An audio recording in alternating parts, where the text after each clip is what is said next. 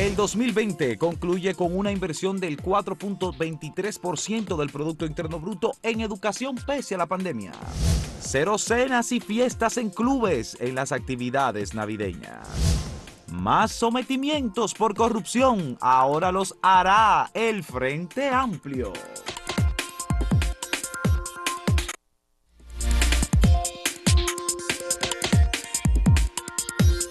El presidente Luis Abinader emitió ayer un decreto creando el fideicomiso que va a operar en la zona de Pedernales para el desarrollo turístico de Pedernales. Es una modalidad que depende fundamentalmente de una nueva organización que se creó con la ley de alianza público-privada y que además tiene la virtud de que despeja cualquier duda o cualquier posible manifestación de irregularidades, de favoritismo o eh, de componendas con los que participan en este tipo de modalidad.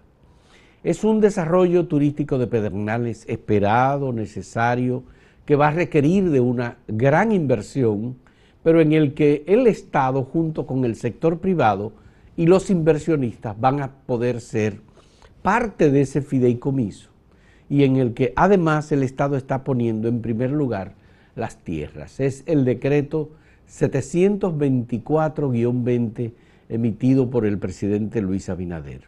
Un fideicomiso, además, que tiene eh, una referencia muy clara a la titularidad del Estado dominicano desde el año 1954 sobre los terrenos que van a ser parte del fideicomiso. Y además, como parte de las instituciones responsables de estar presente como comité, están en representación del Estado el Ministerio de Turismo, el Ministerio de Medio Ambiente, el Ministerio de Hacienda y varias otras instituciones que van a ser garantes del Estado dominicano, garantes de la eh, responsabilidad de los que participen en el desarrollo del modelo que se ha escogido para el desarrollo de Pedernales. Yo creo que eh, esta modalidad de fideicomiso ha sido probada. Ahora hay una ley del asunto de la alianza público-privada, pero incluso antes cuando se hizo, por ejemplo, yo pongo un ejemplo que se hizo en el reciente pasado gobierno, que fue el proyecto de Ciudad Juan Bosch, tanto en la capital como en Santiago. Ahí no ha habido mayores quejas porque lo que se hace es, ok, el Estado ayuda con una parte de la infraestructura básica para desarrollar una urbanización, ¿verdad? Eh, bueno, el Estado colocó la tierra. Sí, tierra. Las tierras. construyó un hospital, un acueducto, pero... De acuerdo. La carretera. Eh, la financiación es privada de las, las viviendas, de los apartamentos. Entonces usted negocia con un banco. Claro, en una condición mejor que si usted fuera de manera particular porque ya implica una mayor, eh, mayor costo.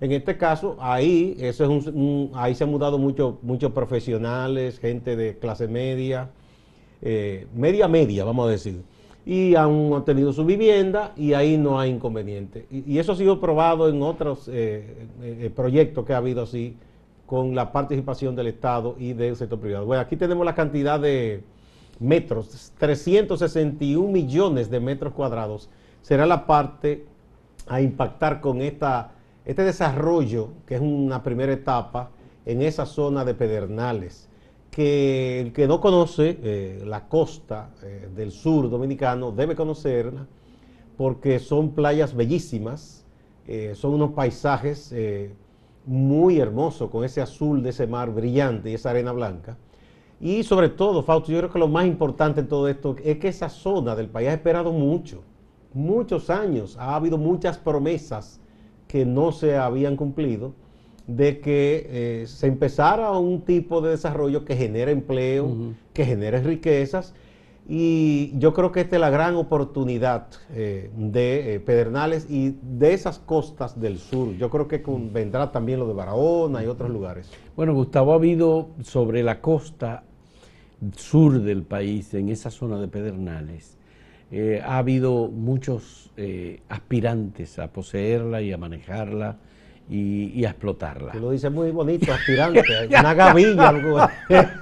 una gavilla. Bueno, entonces esas tierras, señores, se distribuyeron de manera irregular y eh, sobre eh, todo un político. proyecto agrario en, la, roca. En la roca. Yo no sé qué van a producir ahí. Bueno, pues ahora lo que se ha establecido es un modelo en el que el tipo de infraestructura que se levante tiene que ser respetando eh, el medio ambiente, respetando esas playas maravillosas que hay ahí, en donde, por cierto, la explicación de la transparencia de las aguas de Pedernales, de Bahía de las Águilas, de Cabo Rojo y de cada uno de los lugares que hay allí, es que no hay ningún río que entre al mar por esa zona, Gustavo.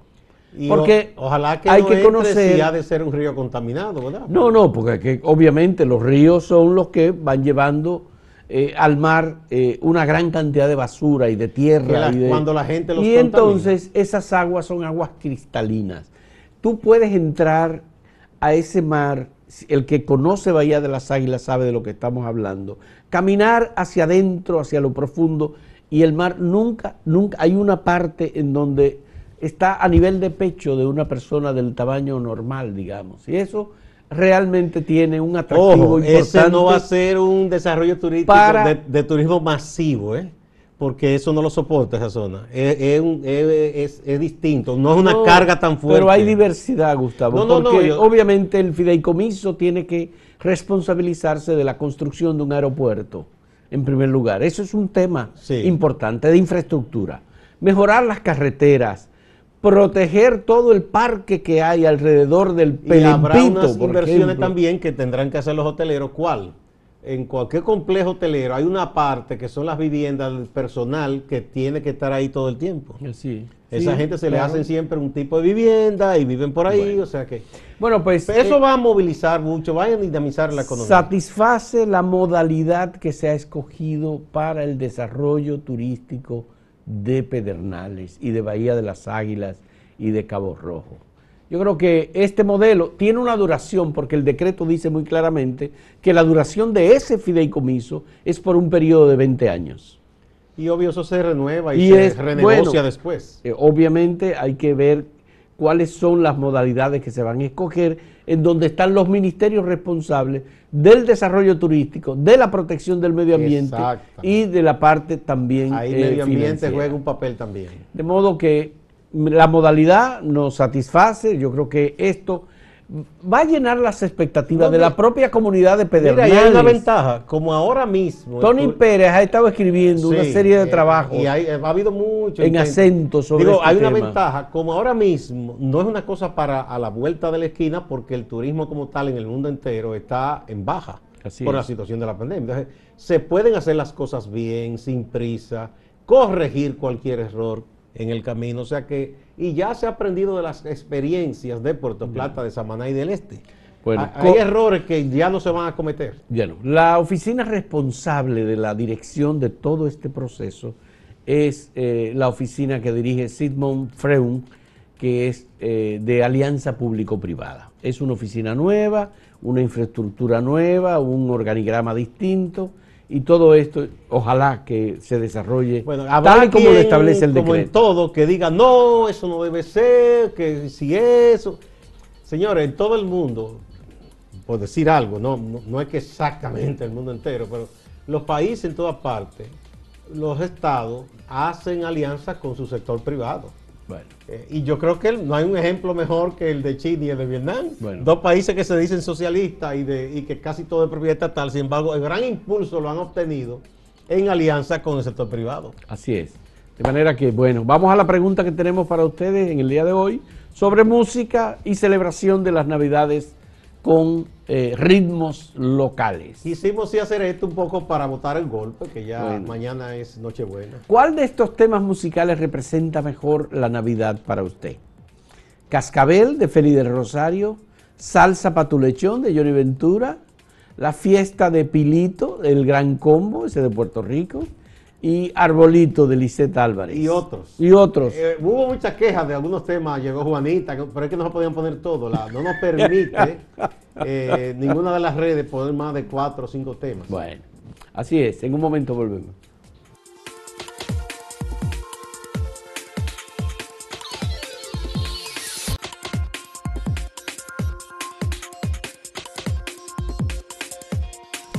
Sin duda que uno de los hechos más trascendentes en términos de política de Estado en este año tan singular que nos ha tocado vivir, porque, eh, bueno, en este año fue que impactó en grande la pandemia, se cerró la economía, se disminuyeron las actividades públicas y privadas al mínimo en un momento, hubo todo el tema de las elecciones, cambio de gobierno, y había una gran interrogante sobre cómo abordar el año escolar y con sus altas y bajas se decidió hacerlo con no presencial, usando todos los medios disponibles, donde hay conectividad, conectividad, donde llega un canal de televisión, la televisión, y si no la radio. Y bueno, con sus tropiezos, pero ese año escolar se emprendió e incluso se incrementó eh, la inversión eh, en la educación y eso es importante porque mucha gente daba el año casi como por perdido y vamos a esperar el balance después, los resultados. Yo creo que es una experiencia muy enriquecedora, pero es uno de los puntos positivos eh, en este año. Y este gobierno que empezó el 16 de agosto, que todavía es jovencito, ¿verdad?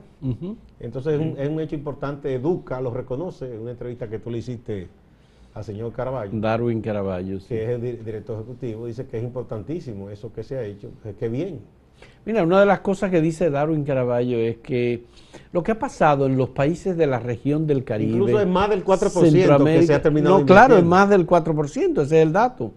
Es que la mayor parte de los países, ah, con motivo de la pandemia, disminuyeron los presupuestos de educación y reforzaron los presupuestos de salud. Y entonces, contrario a lo que ha pasado en otros países, la República Dominicana mantuvo el eh, sostenimiento de la educación con el presupuesto, cumpliendo el presupuesto. Incluso la demostración es que terminamos el año 2020 con una inversión del 4.23% del Producto Interno Bruto. Pese a que lo que está determinado por la Constitución y por la ley es solo el 4%. No solo, es decir, mínimo 4%. estamos aumentando, estamos terminando con una inversión por encima del 4% del PIB en educación. Y la otra información igualmente relevante para nosotros es que en el presupuesto del año 2021 ya aprobado, el gobierno mantuvo el 4% de la educación sin tocar ese fondo, pese a que todos los ministerios han tenido, con excepción del Ministerio de Salud, disminución de los fondos aportados eh, por, el, por el gobierno para esas áreas. Importante por tanto, esto es una información novedosa, esta es una información que confirma el interés del gobierno dominicano por la educación, pero además confirma un hecho que normalmente uno no lo ve o no lo percibe, o en el país no se ve y no se percibe como debía percibirse. La educación es un apoyo importantísimo a, la mejoría de las condiciones de salud de la sociedad dominicana. Es decir, educar es una manera de aportar elementos a la salud pública del país. Y eso normalmente no se ve, pero vamos a tener también que hacer lo que es una de las consecuencias colaterales. Colaterales, por supuesto. No es de inmediato, sino que si se orienta a la gente, y de hecho yo lo he visto en los espacios. Pero es que dicen que la mejor inversión en salud es la, inversión la, prevención. La prevención. Por eso digo, eso es un poco más a largo plazo. Pero de hecho en las clases que se están llevando a cabo a través de los medios, se insiste siempre en todo el tema de la prevención y distanciamiento con respecto a esto del COVID. Yo creo que eso es un elemento positivo. Después eh, ya le tocará a las autoridades eh, y a los educadores analizar las cosas que deben ser reforzadas, corregir las que no han salido como se esperaba, porque en todo siempre se puede mejorar. Pero qué bueno que se incrementó, para mí ese es el dato, lo que dice Educa, que Educa tiene la información, de que por lo menos un 0.23% más se incrementó por Sí. encima del 4% que en esta situación uno no lo esperaba. Mira, Gustavo, en el día de hoy se publica un comunicado de las instituciones públicas eh, responsables del área de salud, del área de transporte, tránsito, eh, regulación, etcétera, en general, para la prevención del COVID, en con medidas anunciadas eh, para el distanciamiento en los centros de recepción de visitantes extranjeros y de salida de pasajeros del país Ah, bueno, con motivo de las Navidades. con motivo de las Me navidades. imagino que no son tantos como en años pasados. Bueno, hay Lo- que lamentar que sea, un, que sea un poco tarde que se publique. Es decir, esto parece ser que lo concibieron a último momento y debieron haberlo previsto. Aunque los aeropuertos Eh, antes, de manera particular, tanto los privados como los públicos, habían estado reforzando la información que tengo por gente que ha venido, eh, toda la medida Pero de el anuncio de las disposiciones le ya están eso le da ya más en fuerza, refuerza eso, ¿no? Eh, lo que tenemos es que en los aeropuertos se están tomando medidas para que la gente que vaya a recibir Igual pasajeros no pase que me, me provoca un poco de, de hilaridad incluso, que dice que nada de fiesta en, s- en centros sociales y clubes. Yo no sabía que alguien estaba planificando en, en esta época fiesta en esos sitios que se reúne la gente, hacer la Navidad fuera de la casa. Porque yo creo que es contraproducente en estas circunstancias. No, ahora el, el tema es cómo se orienta a las, a las personas en una tradición permanente de la sociedad dominicana de celebrar reuniones y fiestas con motivo de la Navidad. La Navidad es el momento de la celebración y de, la las unión familiar. familiares y de amigos, pero Claro. todo el mundo sabe que eso debe reducirse a, Sí. al núcleo muy estricto de Lo- cada familia. Lo sabemos, pero eso es una tradición y eso tiene eh, presencia en el corazón, en el sentimiento, en el pensamiento, en el conocimiento, en la religiosidad, en todo. Sobre tiene. todo quienes tienen su viejita y su Por viejita eso. porque los ancianos son muy afectados. Y entonces, Ya. a veces, ah, que no, que le vine a traer el nieto. Entonces, eso es un problema. Entonces ¿eh? el tema es cómo cuidamos a las personas mayores. Sí, Y yo creo que el énfasis de las autoridades debió estar en descubrir o presentar formas preventivas de cuidar a las personas mayores. La mejor es el, Porque el alejamiento. el- sí, la mejor es el alejamiento, pero no vamos a tener el alejamiento, Gustavo.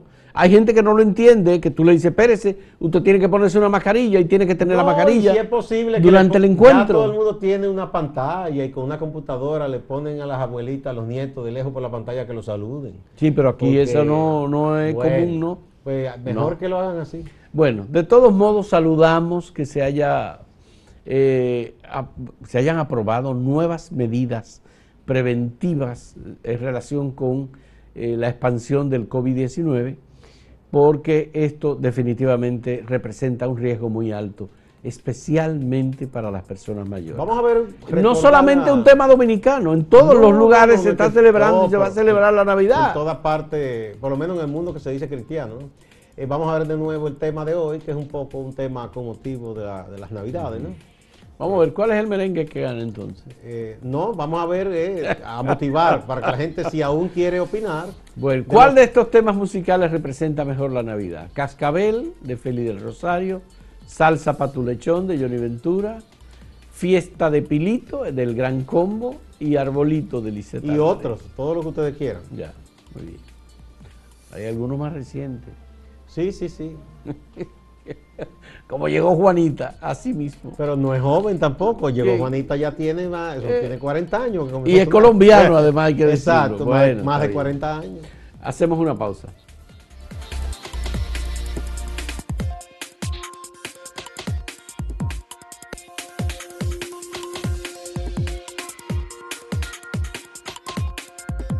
Respuesta que tenemos a la pregunta sobre la música navideña tradicional en la República Dominicana y cómo está Este, en es este un- momento. este de YouTube. eh, De YouTube es ese, ¿sí? Dice que Cascabel de Feli del Rosario tiene un 46.15%. Ahí opinaron Seguido de Johnny Ventura de Salsa pa' tu lechón con 35.38%. Y otros 13.85%. Arbolito del ICE 3.08%, 08%. Y la fiesta de Pilito eh, Gran 1.5%. 54%. Sí, eso fue en YouTube. ¿Y el otro? Vamos a ver otras redes. Ah, no, en YouTube es este. No, no, y, otro, ¿y el otro de cuál era? No sé, bueno. Bueno, aquí está igual Cascabel Feliz del Rosario, 46%, Salsa Patulechón, 41%. Eh, Fiesta de Pilito del Gran Combo 2% y Arbolito de Licet 2%. Y otros 9%. Ya. Ahí está, llegó Juanita y todas esas cosas, sí, ¿verdad? sí. Este en YouTube, el otro era en la página. En la página era. Entonces, algunas respuestas. Ah, bueno, dice Alfred Lalane, Conjunto Quisqueya siempre. Bueno, ahí está entre Bueno, el otros. conjunto sí. Quisqueya Tiene hizo muchos temas, temas que no son navideños, pero que sonaron en Navidad. Sí. Eso de la Juma y todas esas cosas, ¿verdad? Ah, verdad, sí, sí. sí. Feliz en- encarnación, dijo, dijo alguien aquí que es bueno. Año viejo de. Natalie. Viejo año, viejo año de Rasputín, es verdad. El burro y el pavo de Rafelín, es verdad. Otro salsa para tu lechón y todo lo de Félix de Rosario de Navidad. Y el de Anthony Río en la puerta a un niño. Que no de Anthony Ah, Río, bueno. eso es de, es To- Tony Croato. Croato, aunque Anthony Río lo adaptó. Con haciendo punto en otro son. Ujú. Elías Vargas Díaz dice, la Navidad no la representa una canción, se conmemora el nacimiento del niño Jesús, aunque no nació en esa época, pero de todos modos es motivo de celebración. Pues muy bien. ¿Ya ves? Y Super Brown Pérez dice, la de Rafelín no la pusieron, esa para mí es la más popular y está pegada todos los años. El burro lloraba y el pavo se reía. Al burro lloraba. Al final Sí. es el pavo que, que El- llora. Sí. Cuando hace la fiesta. Emelindo Mota Benítez.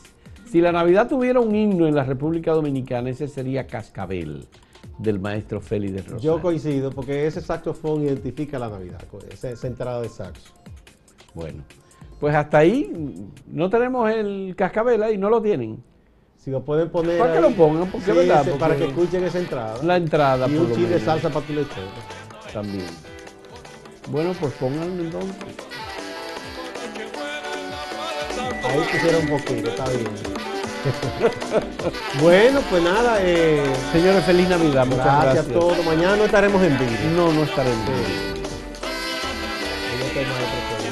Muchas gracias. eh, tenemos que felicitar a Gustavo Olivo que cumpleaños mañana. A ustedes les gusta por la supuesto. Gustavo. eh, es una celebración el 24 de diciembre todos los años. La hacemos aquí con un lechón. Y lo vamos a hacer, por supuesto. Ahora vamos a presentar a Máximo Laureano, nuestro compañero en Santiago, que además de la celebración, él va a presentar algunas noticias importantes. Esa es una nota más positiva. Muchas gracias. Gracias, saludos. Iniciamos con la denuncia que hace algunos días hicieron los activistas del Frente Amplio de Lucha Popular, Falpo, encabezado por Gabriel Sánchez, el vocero nacional. Estuvieron en Santiago en una actividad que han denominado la Corruptur. En esta actividad denunciaron y más bien pidieron al Departamento de Compras y Contrataciones del gobierno investigar una negociación que hay entre el ministro Neney Cabrera y el Ayuntamiento de Santiago, representado por Abel Atahualpa Martínez Durán. Se trata de unas negociaciones que tienen que ver con el tratamiento de los residuos sólidos en el vertedero de Rafey. Ahí está involucrada la empresa Silpen Global. ¿Qué es lo que denuncia el Falpo? Que este contrato en este año 2020 ha sido renegociado, tanto por Nené Cabrera como por el Ayuntamiento de Santiago. Ellos establecen que se viola la ley porque el ayuntamiento está haciendo una contratación con un ministro del gobierno. Tenemos entendido que el Departamento de Compras y Contrataciones, que representa Carlos Pimentel, habría iniciado una investigación respecto a esta denuncia que hace el Falpo. Cambiando de tema, hay algunos empleados en la sede de salud pública en Santiago que dicen que no han visto a Linda. Fueron nombrados y desde que arrancó este gobierno hasta la fecha no han cobrado. Parece que es una situación de cotejo, de arreglar, porque se viene de un gobierno donde presuntamente habían muchos empleados de más, muchos nombramientos de más, y se ha hablado que pudieran estar las autoridades arreglando esa situación. Pero mientras tanto, en lo que la hacha va, descansa y viene, estos empleados dicen que no han cobrado y están preocupados porque estamos en Navidad. A propósito, Salud Pública reitera el llamado a la población a que mantenga el distanciamiento físico. En Santiago, los datos más recientes de Salud Pública indican que se sumaron 128 casos nuevos. En la gobernación de Santiago, todos estos días han estado yendo personas que buscan ayuda, que buscan resolver su situación para la Navidad con la tarjeta, la doble, la tarjeta Solidaridad y también con el bono navideño. Tanto el lunes como este martes hubo cúmulo de personas en la sede de la gobernación. Distante pero pendiente actualidad y objetividad desde Santiago. Siga la programación de Acento TV.